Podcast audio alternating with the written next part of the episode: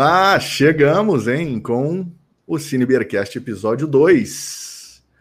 Olha ali, ó, cervejinha aparecendo, coisa boa. Bom, assim como o Lui já os falou no episódio passado, o nosso podcast aqui tem o objetivo de trazer para vocês os filmes que marcaram a nossa vida. E é claro que nessa jornada eu não estou sozinho, né? Eu estou com dois caras aqui que eu amo de paixão e vamos apresentá-los para vocês uh, que estão nos ouvindo ou vendo através do YouTube. Uh, começo com ele, Louis von Holleben. Fala comigo, meu parceiro, como é que você está? Suas expectativas para esse episódio 2. Tudo certo, pessoal, muito legal. Acho que é um, é um, episódio muito, muito marcante, né? Pulp Fiction realmente é um filmaço, então ansioso aí para gente, a gente iniciar esse, esse, esse ponto. É isso, é isso. Fala comigo, João. O que, que você que, que você reserva para nós? Quais são as suas expectativas para esse, esse segundo episódio com esse filme tão, tão marcante que eu sei que você adora? Já adiantando para a galera. Fala pessoal, eu sou o João e hoje a gente vai falar sobre um filme com a assinatura do Tarantino. É muito sangue, várias linhas do tempo e diálogos muito doidos. É isso. E, como os dois já adiantaram, o filme de hoje nada mais, nada menos do que um ícone cult. Estamos falando de Pulp Fiction, um filme marcante de Quentin Tarantino. É por isso que, inclusive, já vim aqui ó, com a minha camiseta do Tarantino para ilustrar esse momento, não poderia faltar. Como fã que sou uh, desse diretor, desse ícone que, que mudou e revolucionou o cinema, uh, principalmente ali no, no, no, começo, meio dos, dos anos 90, e tudo que aconteceu para frente teve um pouco de, de influência tarantinesca, principalmente nos filmes é, de ação, de sangue, de muita.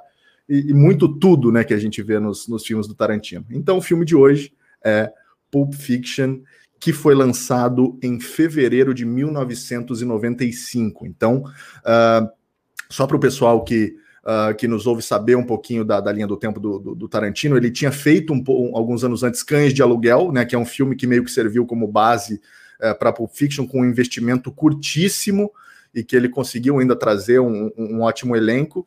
E foi um filme independente, né? Um filme que ele, ele realmente teve que trazer os recursos do nada ali para fazer Cães de Aluguel. Já em Pulp Fiction ele tinha um pouquinho mais de credibilidade, digamos assim, mas não tanta.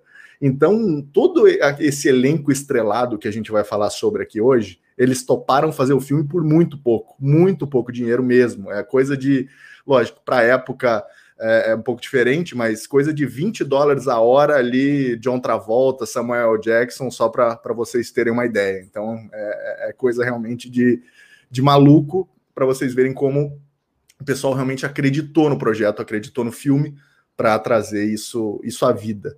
Né? E, e eu vou ler a sinopse para vocês aqui. Diferente do nosso primeiro episódio, você que ainda não ouviu, volta lá, assiste o Campo dos Sonhos, vê o, ouça o nosso primeiro episódio também. Diferente daquele daquela sinopse, essa aqui não nos fala quase nada, como um bom filme do Tarantino, né? É, basicamente descreve os personagens e é só, né? Então, é, a sinopse é a seguinte: Vincent Veiga, que é o John Travolta, e Julius Winfield, Samuel L. Jackson, são dois assassinos profissionais que trabalham fazendo cobranças para Marcellus Wallace, Ving Rhames, um poderoso gangster.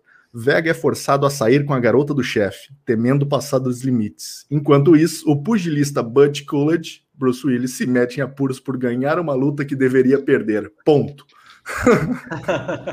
Ou seja, temos coisas acontecendo que a gente não sabe absolutamente nada sobre. E essa é a, a sinopse do filme. E uma, Cara, posso uma curiosidade, um fala aí. Fala. Que a pessoa, o estagiário que estava escrevendo essa sinopse, ele falou assim: ó, ficou desde as nove da manhã, tá? Ele entrou começou a pensar, viu o filme, foi escrevendo.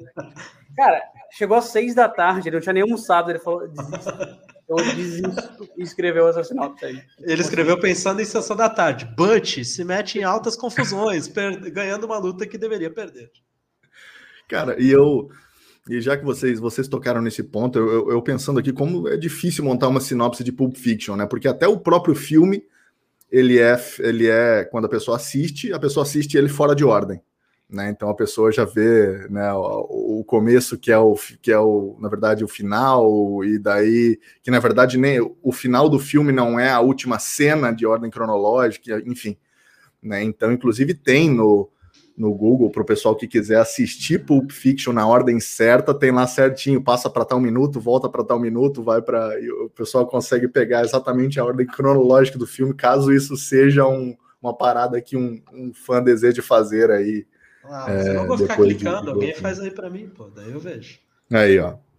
Exato. Se para, cara, eu não cheguei nem a pesquisar, né, cara? Mas o tanto de coisa que tem no YouTube hoje é capaz de até ter alguma coisa assim, né? Tipo, Sim. é lógico que não pode por causa de direitos, eu acho, né? Tipo, uhum. ter o filme completo, Pulp Fiction lá, mas é, tipo, alguma, alguma coisa nesse sentido deve ter na, na internet pronta, de fato, né? E, e o, o título do filme, que é Pulp Fiction, né? O, o termo Uh, pulp, principalmente, se refere às pulp magazines, que são as revistas baratas de ficção antigas dos, dos Estados Unidos, né, que foram fabricadas até os anos 50 e que era sinônimo de baixa qualidade, pelo menos de papel de impressão, né, aquela coisa que feita na, nas coxas mesmo, aquelas coisas feitas de qualquer jeito. Né, então, basicamente era isso que eram as pulp magazines, então é, foi daí que surgiu o termo pulp fiction, foi daí que foi, foi adaptado pelo, pelo Tarantino, e é claro que o filme é, como todo mundo conhece, o filme fez um baita de um sucesso e foi indicado a, a, a sete Oscars em 1995. E só não ganhou mais porque tinha um filme chamado Forrest Gump, que foi no mesmo Oscar, que acabou aí varrendo a premiação, né? Mas o, o Pulp Fiction acabou levando o Oscar de melhor roteiro original de forma justíssima. Acho que esse, esse é um prêmio indiscutível, né? Esse roteiro é, é realmente sensacional, né? E não é um roteiro adaptado, como o nome diz, é um roteiro original, né? Foi esse prêmio que ganhou. Então foi esse um dos motivos aí que fez o, o filme se tornar um, um ícone cult.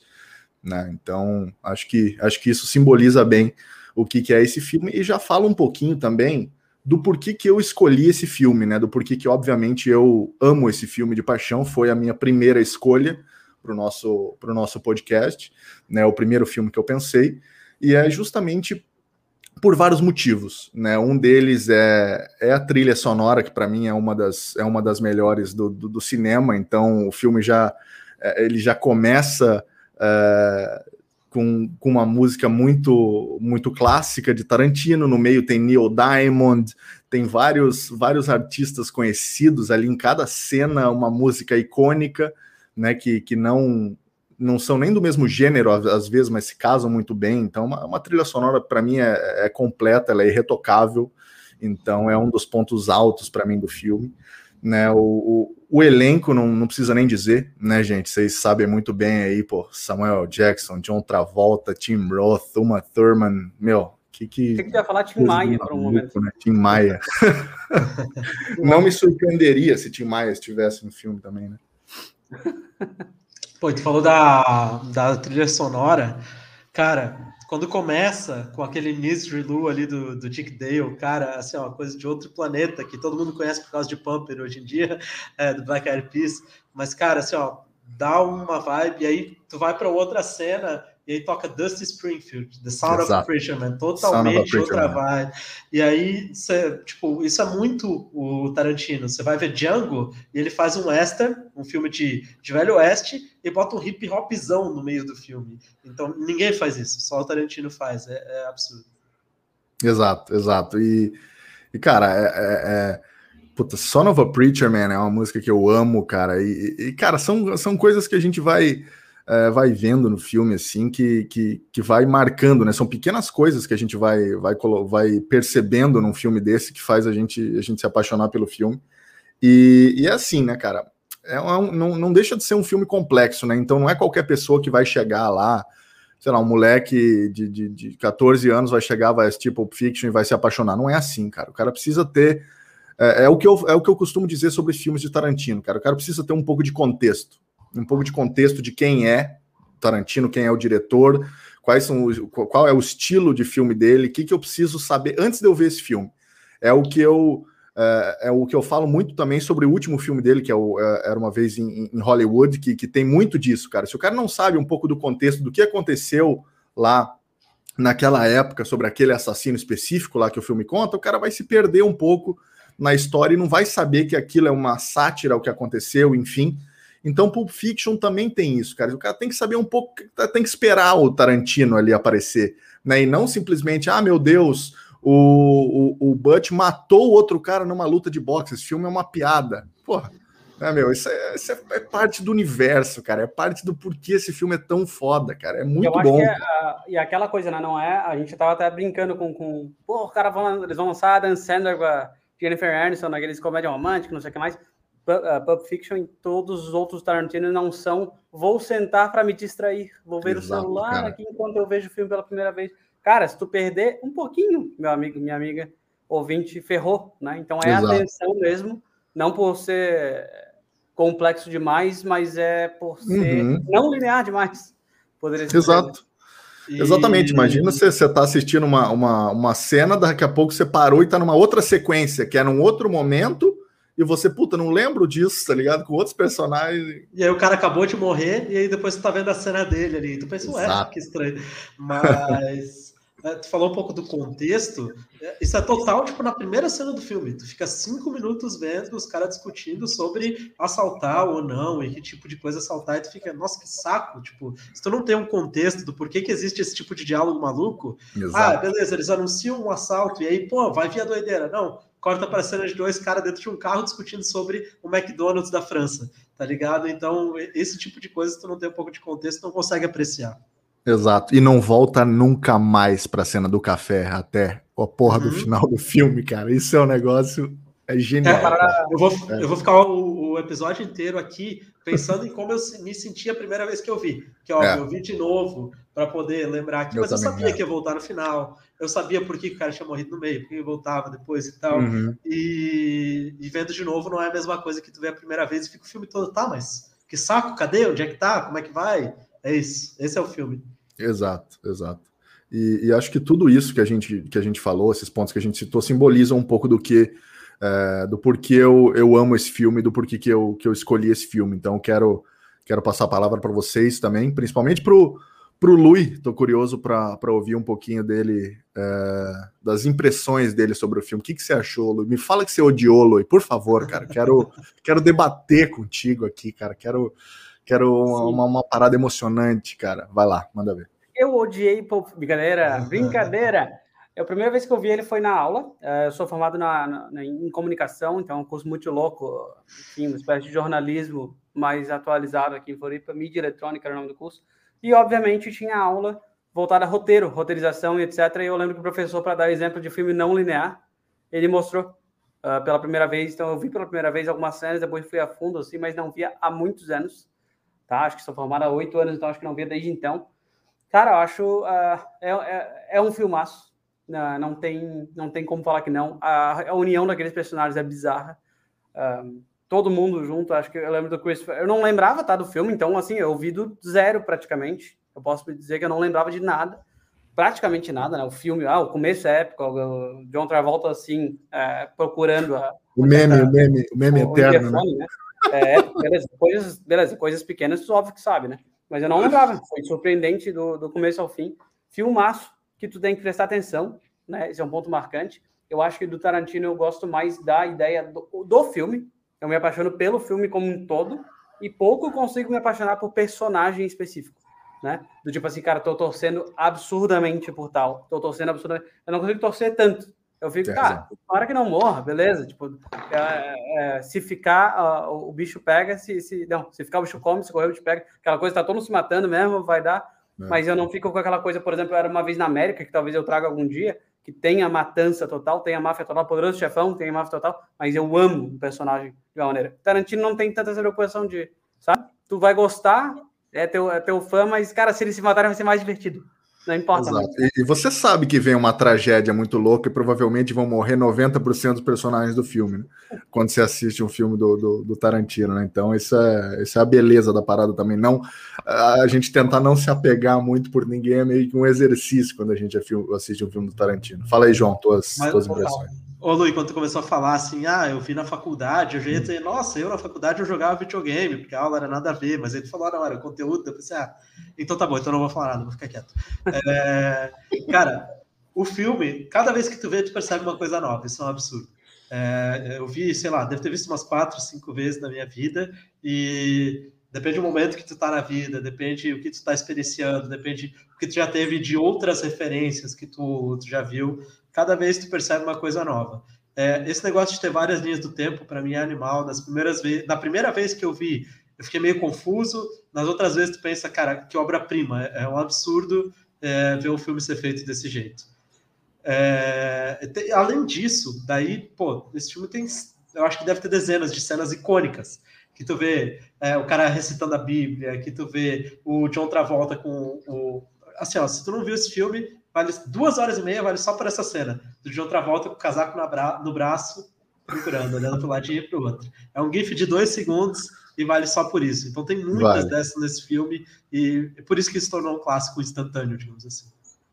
Exato, cara, exato. E, e, o filme, como você disse, né, cara, o filme é uma, é uma fábrica de meme, né, de pérola, de momentos marcantes que o pessoal pode recortar e só aquilo já já ser genial, né, cara? É, é caricato, cara, a parada, sabe? Tipo, o, o, tudo do, do, Tarantino não é para ser levado a sério, cara, para você tentar entender a fundo o que que tá acontecendo, o que que qual é a motivação de tal pessoa, cara. Um exemplo disso, cara, que o Tarantino, ele, ele, na minha visão, ele tenta te, te, te, dar essa, essa pista durante o time, falando, cara, isso aqui que a gente está fazendo é não, não existe de verdade, tu tá num universo paralelo, vem com a gente. Tá a Uma Thurman e, e o John Travolta no carro, indo para o café, aquele café sensacional, inclusive, né? Que, o porra, gigante. É, porra, aquilo lá dá um filme, porra, aquela, aquele, aquele café lá, cara. É um negócio absurdo, pô. Enfim, eles estão naquele carro fantástico, que inclusive uma informação no meio desse, dessa loucura toda, aquele carro de Vincent Veiga John Travolta pertence na vida real a Quentin Tarantino, desde a época do filme. Então Tarantino emprestou o carro para a trama e o carro foi roubado nas gravações do filme ah, durante é? aquele período e foi encontrado apenas em 2013, ou Nossa. seja, anos atrás eles encontraram o carro de Quentin Tarantino, aquele mesmo carro usado pelo, pelo Vincent Veiga, o John Travolta no filme. Mas, mas a cena que eu estava me referindo, os dois começam a, a, a, discutir sobre algo meio, meio sem nexo e de repente a Uma Truman faz um retângulo com a mão e isso aparece uhum. no filme desenhado. Cara, isso é um, é um negócio, é um detalhe, cara, que, que, que, é, que é uma parada que, cara, tipo, meu, o que você tá vendo aqui é realmente um universo criado por mim com a, a, as minhas condições e eu vou fazer o que eu quiser. Tá? Ele, ele tá basicamente uhum. falando isso, cara. Ele vai desenhar na tela, ele vai matar o cara do jeito que ele acha que tem que matar. Eu nunca vi, ninguém nunca viu, né, em raras exceções, mas, porra, um cara simplesmente matou o outro na luta de boxe, pô. E ninguém deu a mínima para isso. Ah, você matou o cara? Matei, matei. É, a gente foi uma luta ali meio pegada, ele acabou morrendo. Porra, ele velho, até tirando isso, a, no, no, no, no, táxi, né? Uh, e ele tirando as luvas e etc. Joga janela aos poucos. Tipo, são coisas, tipo assim, para quem não. É, é legal ter visto pela primeira vez, também tu vai percebendo e tu vai. O que te capta, muitas vezes é besteira do tipo, tá, onde é que eles vão com essa cena do, do, do McDonald's, essas coisas corriqueiras, onde é que eles vão? Fica mais curioso, tá? Durou cinco, tá, cinco minutos nisso, cinco minutos, cinco minutos, caramba, que loucura. Beleza, o cara jogando fora as coisas do boxe é, no carro, isso vai ser falado? Vai atingir alguém? Alguém, jogou, vai, alguém vai achar? Faz parte da trama. Então, tipo, eu como primeira vez, vendo como se fosse a primeira vez praticamente, né? Sim. Uh, semana passada eu fiquei. Tu fica pensando que é mais idiota. A pergunta que o leigo se faz é muito idiota. Exato, cara. Os caras... tudo bizarro. É. E os caras, eles, vocês vão lembrar dessas, dessa, desse diálogo, obviamente. Os caras também ficam mais de cinco minutos falando sobre massagem nos pés é de uma mulher e o que isso significa. É, é, um negócio, cara, é surreal, meu amigo. É, é, o, é único, o Tarantino né? ele consegue nesse filme fazer aquela situação de beleza, a gente precisa fazer, por exemplo, o hambúrguer chegar. Ou eles falam, a gente precisa fazer chegar da hora de eu bater na porta do cara. E ele faz um diálogo que ocupa inteiramente esse período. Os caras sentam na mesa para pedir um hambúrguer e eles ficam esses cinco minutos falando sobre é, o, o, milkshake de cinco reais, falando sobre cinco dólares no caso, né? Que ele achou um absurdo, cinco dólares naquela época é, falando sobre o bife, falando sobre isso e aquilo, e o cigarro, ela quer que faça um, e até que chega o hambúrguer mesmo. E realmente passou o tempo que daria para chegar um hambúrguer dentro do negócio. É, uma outra coisa dessa cena de eles indo para lá que eu e essa eu só percebi vendo agora nessa última vez. É, ele fica os primeiros, sei lá, 10, 15 minutos do filme discutindo com os outros caras sobre como ele só vai sair com ela e levar ela para jantar e ir embora, porque ele tá preocupadíssimo que a mulher do chefe, e o chefe já empurrou o cara da janela por isso. E ele decidiu que a melhor das ideias para essa preocupação toda dele é ele chegar completamente travado, o bicho se droga demais e chega lá mal consegue dirigir, mal consegue falar, e essa é a ideia dele. Ah, beleza, então eu vou me controlar ficando completamente drogado. Cara, total. é exatamente isso, cara, total. Essa uh, o que depois eh, evolui né, para a cena dele no, no, no, espelho, né, ele falando para ele mesmo sobre o que fazer em seguida, cara, é, é, nessa motivação é simplesmente animal. E aquela, pegando o teu gancho, aquela cena da viagem dele no carro depois de estar tá totalmente travado de, de heroína, é, sim, é sensacional, né, cara? Ele no carro com um sorriso no rosto, um cenário atrás que obviamente não era a estrada, era um negócio completamente louco, uma música que obviamente casa muito bem como tudo toda a trilha sonora do filme, cara, é, é, é sensacional, cara. E, e aí isso isso evolui para cenas que a gente que a gente citou antes ali. Então é, são ótimos pontos que a gente já já citou aqui, mas acho que, que a gente agora vai falar sobre a questão do wow moment, ou seja, aquele momento específico que cada um é, vê no filme como como mais marcante, né? O que mais deu aquela aquele emojizinho de explosão na cabeça, né? Que a gente que a gente manda quando alguma coisa uh, blow our fucking mind, né? Então é, é basicamente isso.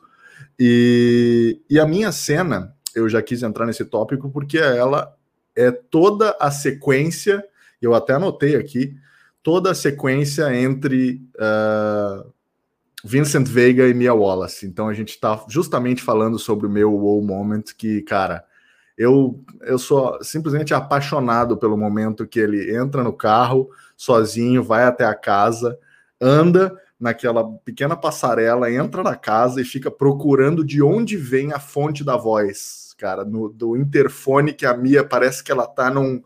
Uh, que a casa dela tem uma central que, que ela parece que está comandando o John Travolta lá de cima. É um negócio. Meu, é, é, sensacional, cara. E acho que e, e, a sequência deles na casa ali, que depois evolui para o café, meu, é, é, é para mim a melhor sequência do filme, o meu wow moment. É, eu assistiria aquilo em looping é, na a minha vida toda, assim, cara. É muito bom, é muito bem feito, é tudo, é tudo muito bom. É lógico que tem dezenas de cenas que a gente pode escolher, então quero quero saber de vocês também, Lui, qual que qual que te, deixa, te deixa eu só comentar sobre, sobre a tua antes, porque assim, é, assim como essa cena, um moment para um monte de gente, quando eles começam a dançar, pode ser completamente o contrário, porque os dois ficam esfregando o pezinho no chão. E é twist, twist é isso. Mas eu tava com a expectativa de acontecer alguma coisa da dança dos famosos ali, meter um passo ousado, o cara virar uma cambalhota, e os dois ficam esfregando o pé no chão, olhando para o outro, e eles ganham o troféu. É isso. Mas era, era, Inclusive... um concurso, era um concurso de épocas, de dança anos 50, assim? Ou, ou é, porque o bar era do Elvis, né? Daí é por isso que era dessa época, só tinha Marilyn Monroe, essas porra. Uhum. E, inclusive, Mas o a, a, era isso, né? Eles só podiam é, twist. Twist é esse tipo de música dos anos 50 ah, tá. e tal. E esse e essa observação, essa expectativa que a gente tem sobre o, o, o John Travolta, por exemplo, é, né? o John Travolta, por exemplo, a, a, a ter a, a, a, dançar bem, porra, o cara simplesmente é o protagonista de Grease e encontros nos de, embalos de sábado à noite, pô. É, é simplesmente o cara que melhor dança em Hollywood. Ele é sensacional dançando, aqueles são filmes épicos também mais antigos, claro, mas porra, se tem alguém que poderia dançar naquela cena era o, era o John Travolta, e a dança é completamente né, travada e um negócio absurdo, mas cara. cara sempre é, vai ter uma dancinha no filme do John Travolta. Exato, cara, é, tem que ter, né, meu? É, cara, cara é demais, cara. E, é. E aí, qual, qual, qual o moment de, de vocês aí? Um, o meu moment é quando o Butch, Bruce Willis, né? ele volta para salvar o Marcelos. ah, velho, esse tipo, o cara tá na porta e fala, cara, é, enfim, sou um ser humano, sou do bem aqui, é, enfim, não paz e amor que eu matei um cara no boxe, mas enfim, sou um cara do, do, do, bem, vou fazer a coisa certa, e talvez com certo medo, né? Marcelo é o poderoso chefão da coisa. Então, tipo assim, se eu não voltar e esse cara sobreviver, eu tô morto. Assim, enfim, ferrou, assim. Então, não sei, um misto de, não sei até hoje se é um medo ou se é uma compaixão, mas ele volta e escolhe a arma, né? Entre serra. Essa cena é muito boa. Nossa, cara, isso é muito olha o martelo, bom. Olha, olha a serra, pensa bem. É muito cara, bom. É bizarro, né? Então, pensa bem, pega depois a, espada, né? Para, assim, conseguir enfrentar os, os turrões, uma espécie de guardinha policial com, com aquele dono das antiguidades ali que cara, quando eles caem, aquela cena inteira, né, é quase que como se fosse assim, não, putz, é uma cena pequena, ele, putz, encontrou o Marcelo, beleza. A coisa vai se estendendo a ponto de terem uns maníacos sexuais na loja de antiguidades do nada. Isso, para mim, essa, é, o War Moment como um todo. Eu escolhi um momentinho para falar para vocês, mas essa cena como um todo, se eu pudesse pegar esses 10 minutos, deve ser 7 a 10 minutos, isso é bizarro. É, qual é a chance, velho, de o cara falar, alguma coisa como: opa, caiu na rede a galera aqui, hein? Tipo, o dono das, da, da, do. Ele escolheu essa loja para entrar, vou me refugiar aqui. E aí o cara é maníaco sexual que quer. É isso. Mas esse filme é um absurdo, como isso aqui, tipo, o filme tem o quê? Quatro, cinco, seis plots dentro da mesma história. Isso é um absurdo. Porque você tá vendo a história do Butch, que teve a questão da aposta, e aí, beleza, ele pediu para um cara apostar a favor dele, ele pega a grana, ele vai fugir, e aí começa a se desenrolar uma outra coisa totalmente diferente. E aí tem um outro plot ali dentro daquilo ali, para ele voltar pro plot da namoradinha dele, que é uma outra coisa, que ela é toda afetada e ele controla uhum. ela e tal. É, e uma outra coisa, o que o Gabriel falou, para não ter realidade ali, porque no, a partir do momento que ele pegou aquela katana na mão, ele é um samurai, ele pega e fatia o cara, ele vira de costas, enfia a faca de costas do cara, tipo, um, um boxeador. Ele tem toda essa, tipo, agilidade, toda essa especialidade com a espada. Então isso é uma coisa também que, pô, só podia existir naquele mundinho, naquele filme. Cara, e isso só só mostra também, né, o quanto o, os universos do, do, Tarantino eles se interligam, né? Eu vou, inclusive, já aproveitar esse gancho do João para falar de outra coisa, mas meu, o quão Kill Bill vibes essa porra dessa katana ali do nada que o que o John Travolta acha ali, ele vira simplesmente um, um, um samurai e, e, porra, meu, as armas que vem antes ali, cara, ele indo de uma para outra, cara, é um negócio, cara, o, o, tão bom. Na volta não, né? O, o Butch, o, o, Bruce Willis. Isso, isso, isso, exato, o Butch, desculpa. Eu e... juro que eu fiquei esperando ele dar capital o cara e salvar aquele sanguezinho assim, ó, pra cima. Que eu...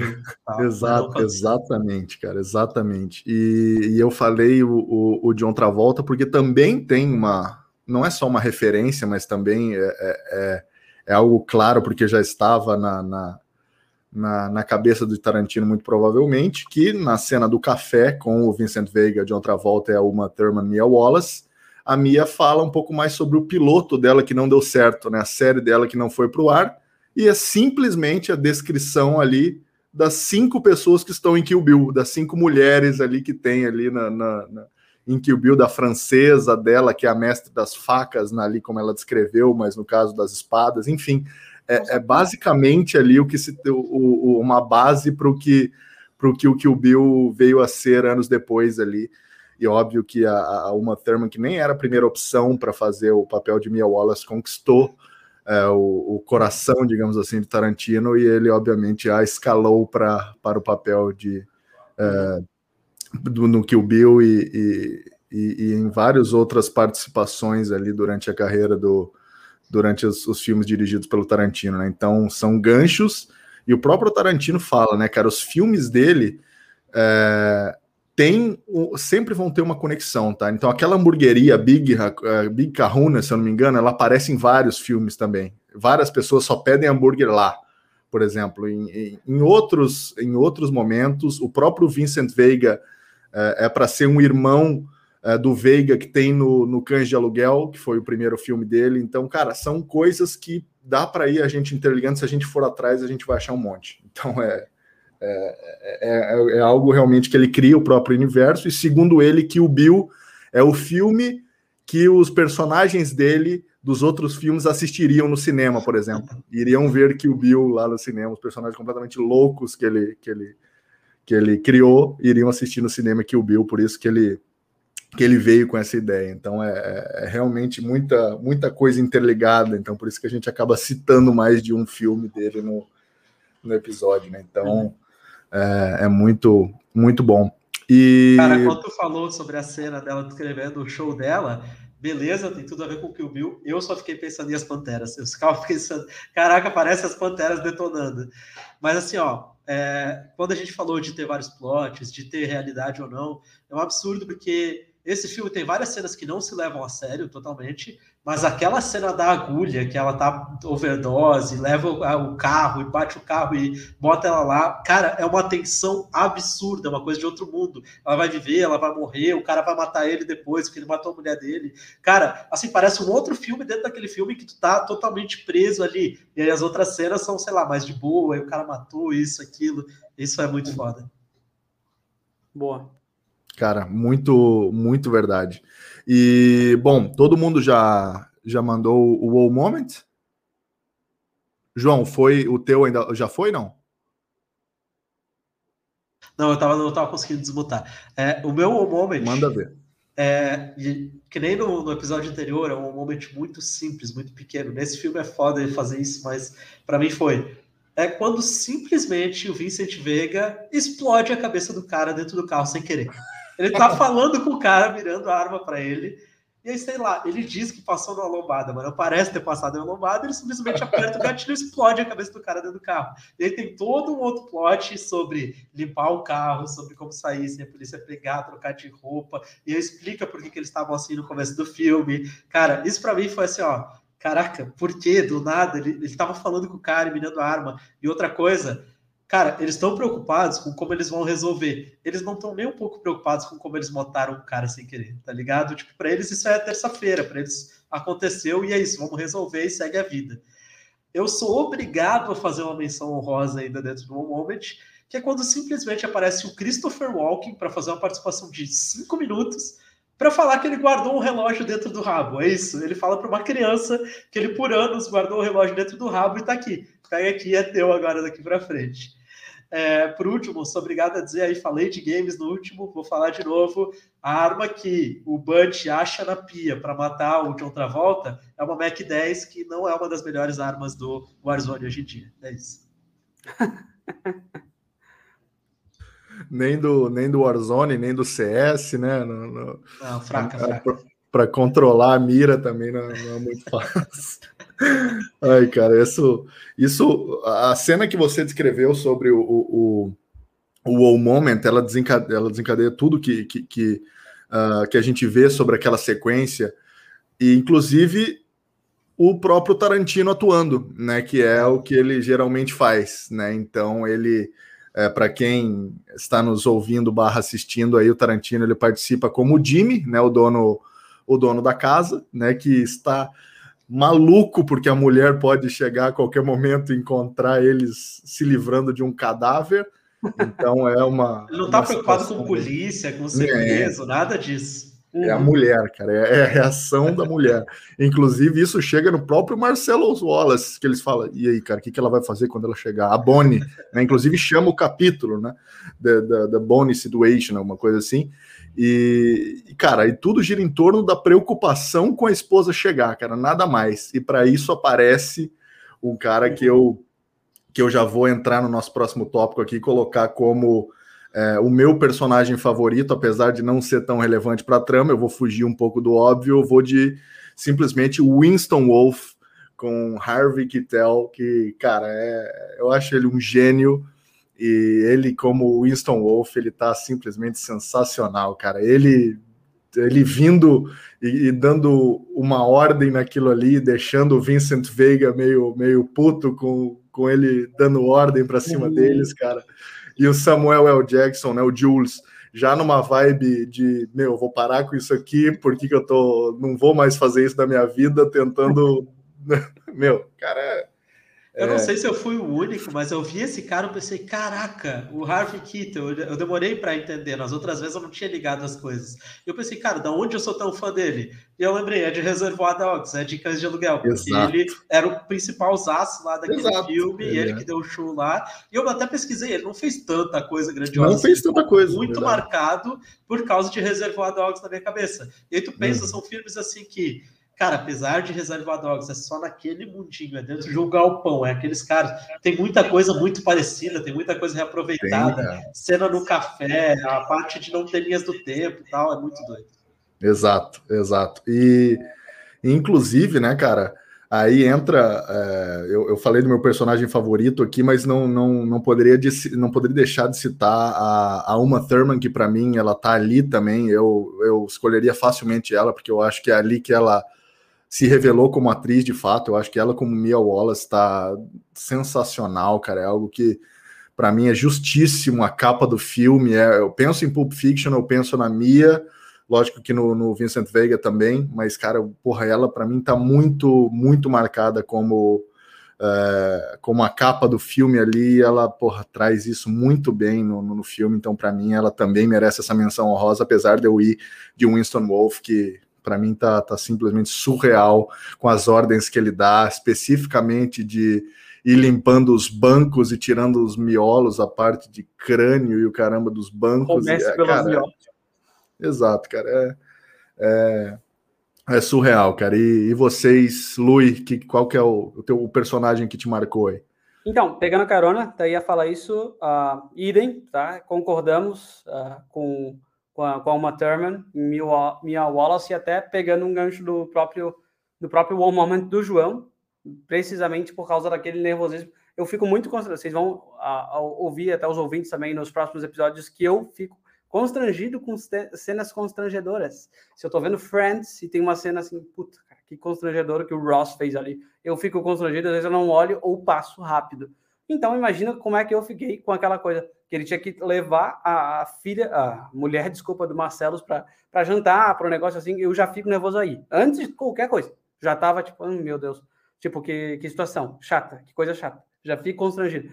Toda aquela questão da casa, a questão da voz, toda essa, como vocês até citaram, essa ideia inteira, né? Não temos assunto para falar, eles comentam sobre o assunto que não se tem para falar. Isso tudo é constrangedor. É uma cena constrangedora em geral, que, assim, ela ressuscita, não sei se um segundo antes da agulha entrar no coração dela, ou no segundo que a agulha entra no coração dela, não, não, não captei muito essa parte. Tudo isso, que eu acho que seriam uns 12 minutos de filme, mais ou menos, é, é genial, velho. É genial. Então eu, eu, vou de Mia Wallace, vou de Uma Thurman, uh, com Vincent pisando em ovos ao falar com ela, uh, uma coisa constrangedora total eu fico nervoso. Fico nervoso com a overdose dela, fico nervoso com tudo daquela cena. E isso, cara, tu vê que tu tá se revirando no sofá, isso é um filmaço. Né? É Filminho isso. é aquele que tu. Ah, tá, foda-se. Filmaço. Eu vou ser obrigado, obrigado a ir com o Jules. Jules Winfield, o Samuel Jackson, cara, novinho, no auge. E, cara, ele tem muita frase que é marcante, então não tem como eu não escolher ele como personagem preferido. Ele chega lá e mete o Ezequiel 2517, o caminho do homem justo, iniquidades, a tirania do homem mau. Cara, é muito cabreiro, tu não sabe para onde ele tá indo com aquilo. E aí ele mete, ah, say what again? Tipo, ah, não entende inglês? Fala de novo, de que país tu é? Não tá entendendo? E aí, ah, ele parece uma cachorra para ti? Então, por que tá querendo foder ele? Cara, assim, ó, é, os diálogos que ele tem, e quando ele senta com o Vincent, ou quando ele vai no café, ou quando ele está dirigindo, são coisas de outro mundo. que é, é, o, Essa sintonia que os dois têm durante o filme, mas principalmente esse personagem do Jules ali, o filme todo ele tá brilhando para mim. Exato, cara. Eu, eu eu concordo, tem muita muita cena dele. Acho que os diálogos né, do, do filme que são tão comentados são tão bons e muitos por causa dele, né? Porque, enfim, é, ele, ele toma, toma conta nessa parte. E, e só um, um, gancho sobre o que o, o que o Lui falou ali da, da Uma Thurman na, na cena da overdose em outras, uma coisa que foi muito bem observada pelos, pelos fãs e que vocês obviamente vão, vão se lembrar, mas toda vez que Vincent Veiga a K John Travolta vai ao banheiro, uma merda acontece, de forma literal. Toda vez. Verdade. Por exemplo, vou as três aqui, tá? Vamos lá. Ele vai ao banheiro primeiro, na ordem do filme, né? Vai no banheiro, overdose da Mia Wallace. Vai no banheiro novamente, ele simplesmente é morto pelo Butch. E vai no banheiro novamente, estão assaltando o fucking café com tudo dominado. Ele sai do banheiro assim, olhou e já apontando a arma. Enfim, cara, e a gente o é filme... obrigado a fazer uma menção honrosa para Honey Bunny, né? Aquela menina que está assaltando, ela está completamente pulando e não sabe para quem apontar. Ela nem tem nome, nos créditos aparece Honey Bunny. Honey Bunny, é, é isso, cara, é um absurdo. O sotaque do, do sul, acho, né? É, é. Uhum. E, e, isso nos faz mencionar também o Tim Roth, né? O elenco é tão, é tão fera, né, meu? que, porra, a gente. O Tim Roth, que também é um dos caras de cães de aluguel que, que, que marcantes ali. Né? O ele é cara, é porra, ele né? aparece no filme, ele também tá muito bem, né? Exato. E, e para quem não sabe, né? É primo de Celso Roth. Celso é, Joga com cinco primo de Tim Roth, né? O empate é o melhor resultado. Exatamente, exatamente. Bom, gente, chegamos naquela parte do episódio que todo mundo adora, é, de substituir um personagem por, por Adam Sandler. E isso né, tem bastante opções assim para serem substituídos pelo, pelo Adam Sandler. E eu vou, inclusive, mudar a ordem aqui. Vou, vou começar com o Lui nessa. Antes de eu, de eu falar o meu, vou deixar o meu por último. Vai Lui, vai João eu, eu falo o meu. Então tá. Eu deixei este momento para agora, para que eu não fosse morto né, por Gabriel e João Paulo nesse, nesse momento, mas eu odeio de outra volta. Eu odeio de outra volta com todas as minhas forças, né? Os dois estão se revirando. Se você só está ouvindo esse podcast depois acompanha no YouTube, estão se revirando, se coçando, né? É, enfim. Que absurdo, que meu Deus, cara. Eu não, eu não consigo transmitir nem com a minha expressão para quem está me vendo agora o tamanho da minha indignação.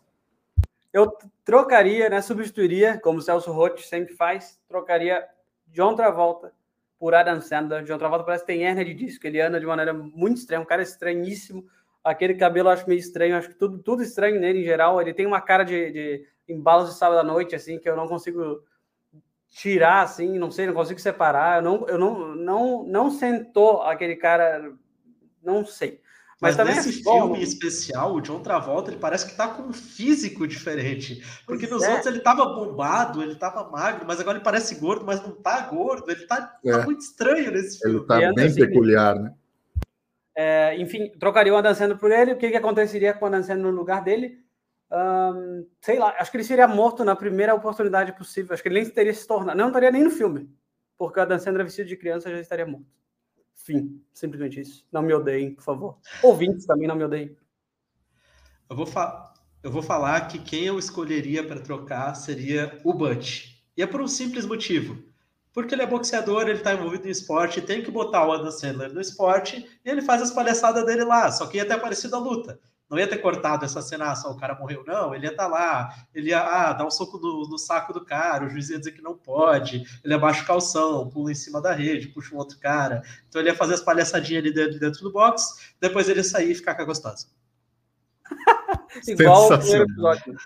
Do Doc James, o João falou a mesma coisa para quem não ouviu, ele abaixava a casa dos fantasmas, ficava alguma gostosa que.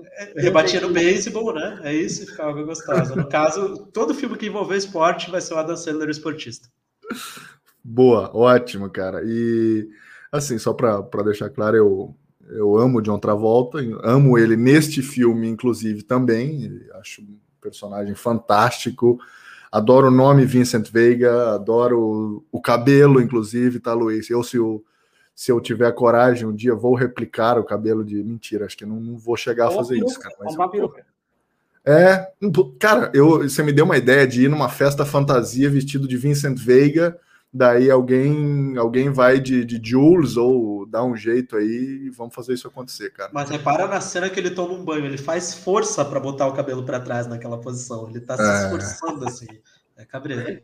Cara do céu, pô, muito bom, mas cara, o meu o, o personagem que para mim é, eu sempre tento pensar no personagem mais bobo assim, mais bobão do filme assim. Pra, com todo respeito ao Adam Sandler, eu também amo, já falei isso aqui no outro episódio também, mas eu substituiria simplesmente Quentin Tarantino por Adam Sandler, com o Jimmy fazendo café e desesperado na casa.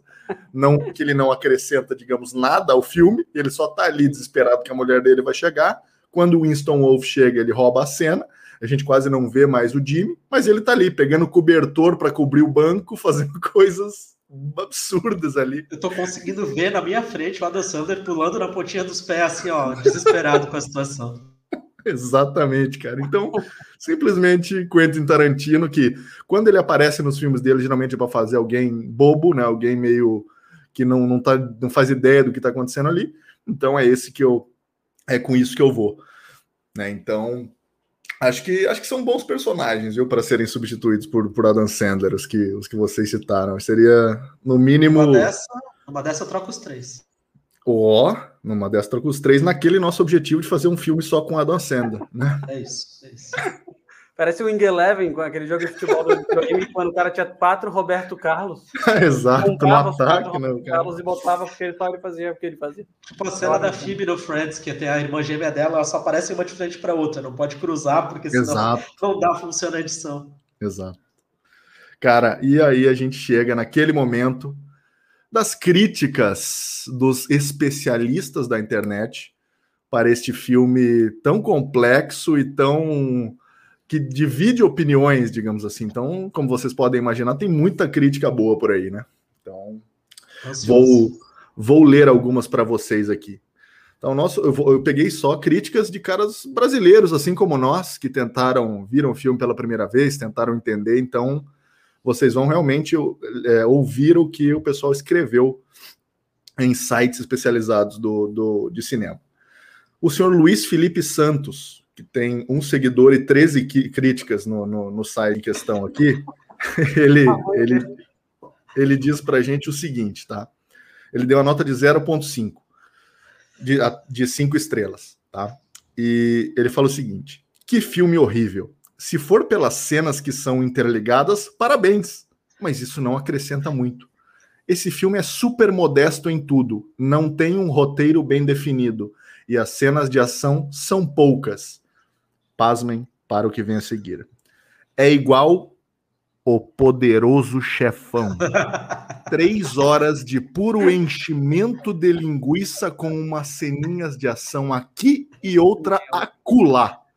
Mas os dois são horríveis. Poucas cenas de ação. Eu que nunca isso, vi né, tanto sangue em um filme só, mas são poucas cenas de ação. Exato. Cara. Os caras que literalmente estão limpando um pedaço de crânio do chão, mas não tem muita cena. Gente, ele citou o poderoso chefão, cara. para dar um exemplo de um outro filme ruim, cara. Simplesmente os filmes que estão entre os primeiros do MDB de todos os tempos. Exato, cara. Meu Deus. Cara, isso me deixou muito intrigado, velho. Enfim. Eu gostaria de conhecer essa pessoa. Eu também. Eu também, cara. Eu, eu também. Mas vale a pena tu ler as outras 13 críticas e ver se talvez ele não tá falando bem lá do filme do Mediterrâneo. Com qual arma vocês matariam ele? Essa é a pergunta. Ah, Ai, cara, vamos, vamos pro próximo aqui, cara. O senhor é... Qual o nome desse senhor aqui? O senhor Edu M. Cono. Ah, tem que respeitar. Eu, é, eu, eu separei aqui, ele tem quatro seguidores, ó, já tem 56 críticas, ele deu uma nota de 2,5, ou seja, metade. Então, né? Mas enfim, eu separei esse comentário porque eu, eu queria que vocês prestassem atenção nos termos que ele usa. Eu gosto de filme com começo, meio e fim não precisa estar exatamente em uma, abre aspas, ordem racional. Não é ordem cronológica, é ordem racional. E blá, blá, blá, blá. Mas que tem um desfecho. Eu não gosto muito de filmes que acabam e a gente fica esperando o final com aquela cara de, abre aspas, você tá de brincadeira que acaba assim. O filme tem várias histórias independentes que se separam e juntam e tudo acaba meio no ar. E esse é o nosso Edu. Meu Deus. O Edu comentou sobre o, como eu me senti no final do nosso outro filme Campo dos Sonhos, que eu fiquei, tá de brincadeira, não vai ter um joguinho. Oi.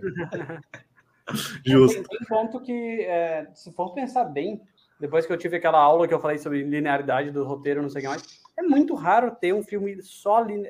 simplesmente linear. É, lógico. Volta, em qualquer claro. filme mais besta que seja, tu volta alguma tal story, ele vai voltar para lembrar. Tudo se volta, se vai, sabe? Tipo, cara, enfim. Manda uma abraço esse cara aí. Para, para ele achar um filme linear aí. Cara, e para finalizar, eu, eu separei o terceiro comentário aqui. Ele é longo, então eu vou. Eu, eu, eu, sublinhei frases desse comentário aqui, que é da Isis Lourenço, que ela tem 5.316 seguidores e 753 críticas. Ou seja, a gente está diante de uma especialista, então eu preciso que vocês é, prestem atenção no que ela tem a dizer. É Isis, olha aqui, foi o Gabriel. Eu não tenho nada a ver com isso, não processa a gente. Gente, é uma especialista, a gente é leigo, vamos, vamos ouvir e vamos entender que a Isis falou o seguinte. Tanto tempo enrolando para ver devido à duração e muito boas críticas, mas não achei tudo isso não. Abre aspas para Isis agora aqui, ó. Quem come fumando e fuma em local fechado? Claramente a Isis ela, ela nasceu em, em 2002, ou seja, ela não pegou a, né, a magia dos restaurantes antigos e aviões até que o pessoal fumava no avião, enfim. Né? Então vamos, vamos desculpar. Não pegou o biquinho do Romário, não pegou. Exato. Não pegou nem o Santos de Robin em 2002. Só nasceu. É, exato, exato. É. Enfim, né, cara? É... E, e, um outro, uma outra, um outro comentário logo abaixo que ela faz aqui. Os cabelos de praticamente todos estão hilários. A participação de Quentin morna. Acho que esse é o propósito, né, Isa? O Quentin ele não quer roubar a cena do filme, muito pelo contrário, cara. Ele só quer estar tá ali, cara, de alguma forma, né? Achei, achei peculiar o comentário sobre o cabelo. Nunca tinha visto uma crítica cinematográfica falando dos cabelos. Falando sobre cabelos, o que ela tem razão, né? Porque os cabelos eles realmente são é, únicos, né? E obviamente propositalmente isso, né? O Samuel L. Jackson também tá. A gente falou do, do Vincent Veiga, mas o, o Jules também tá com uma cabeleira sensacional né? Que eu que eu gosto muito. da inveja, é isso. Exato. E já que a gente citou o Jules, a Isis acaba com Samuel toda hora com aquele papinho de Bíblia. Um chato! Exclamação. Essa é Isis Lourenço, senhoras e senhores. Então, a opinião da especialista. Opinião da especialista. É, é um trecho fictício, né? Fictício que o Salmon Exato, eu também vi isso. Ajudou a inventar. Ah, mas, putz, que loucura. Mas é a internet, é essa, essa maravilha. Aquele Ezequiel 25:17 é um trecho quase todo fictício, que o final acho que é só o, o verídico, né? Eu não sou um especialista da, da, da, Bíblia, mas o Lui me ajuda nessa aí. Acho que é, acho que é mais ou menos isso que eu li também quando estava fazendo uhum. a pesquisa aqui. E... Pessoal, antes da gente finalizar, importante eu dizer, vou dar um spoiler aqui, que nem o Gabriel deu Meu no Deus. último. Vou dar um spoiler agora sobre o nosso próximo episódio. Já vão assistindo, episódio... hein? Olha só, vai falar de A Feel Good Man, no Brasil, se não me engano, é Questão de Honra, o nome do filme. O meu filme favorito da vida foi o que eu escolhi para trazer aqui para o podcast. Talvez não seja um filme que todo mundo conhece, mas tem uma cena icônica do caramba, que todo mundo vai ver e vai lembrar dela. Então, é, podem ir assistindo, que a gente vai trazer um comentário aí no próximo episódio. Uau. Tá aí um spoiler, gente. E, e, e quem puder, quem tiver, né, gente, bom falar, quem tiver ouvindo, assistindo a gente aqui no episódio 2 para já, se quiser ir se preparando para o episódio 3, já assistam a Field Good Man antes da gente lançar o episódio, que daí quando lançar, vocês vão, vocês vão ter as opiniões frescas junto com a gente, né, para dar opinião aí nos comentários do YouTube, mandar para a gente no Instagram, enfim, daí fica fácil da gente trocar uma ideia que é, é, um filme que muita gente já viu, pode fazer muito tempo, como o Louis no Pulp Fiction, por exemplo, e não lembrar nada, então é sempre bom dar uma, uma refrescada na memória. E, e para fechar, o nosso, o nosso episódio sobre Pulp Fiction. Eu deixo aqui uma última pergunta para vocês, bem rapidamente. Lui, o que, que, você acha que tinha na maleta de Marcelo Wallace que brilhava? Na maleta de Marcelo Wallace tinha o espelho refletindo a própria luz do local e confundia todo mundo. Ótimo, João. Eu só consigo imaginar ouro. É só isso, só isso que vem na minha cabeça. Ouro, barras de ouro, que nem tinha no Silvio Santos, que valem mais que dinheiro, empilhadinhas assim da mala. É isso, a única coisa que eu penso. Eu, depois que para abrir aquela maleta tem o código 666, eu só consigo pensar que dentro está a alma de Marcelo Wallace, que ele, sei lá, vendeu. É tipo Piratas do Caribe, o coração. Isso, exatamente, cara. E por isso ela brilha quando abre, por isso que o código é 666, e por isso que ele quer tanto recuperar a maleta depois de uma, sei lá, dívida com o, o satanás que ele tenha tido durante a vida. E com isso, senhoras e senhores, a gente encerra o segundo episódio de Cinebeercast. Espero que vocês tenham curtido. A gente volta na próxima com a Feel Good Man. Assistam, se preparem, porque vai ser mais um ótimo episódio. Valeu, Lui. Valeu, João. Tamo junto, gente. Valeu, galera. Até mais. Até a próxima.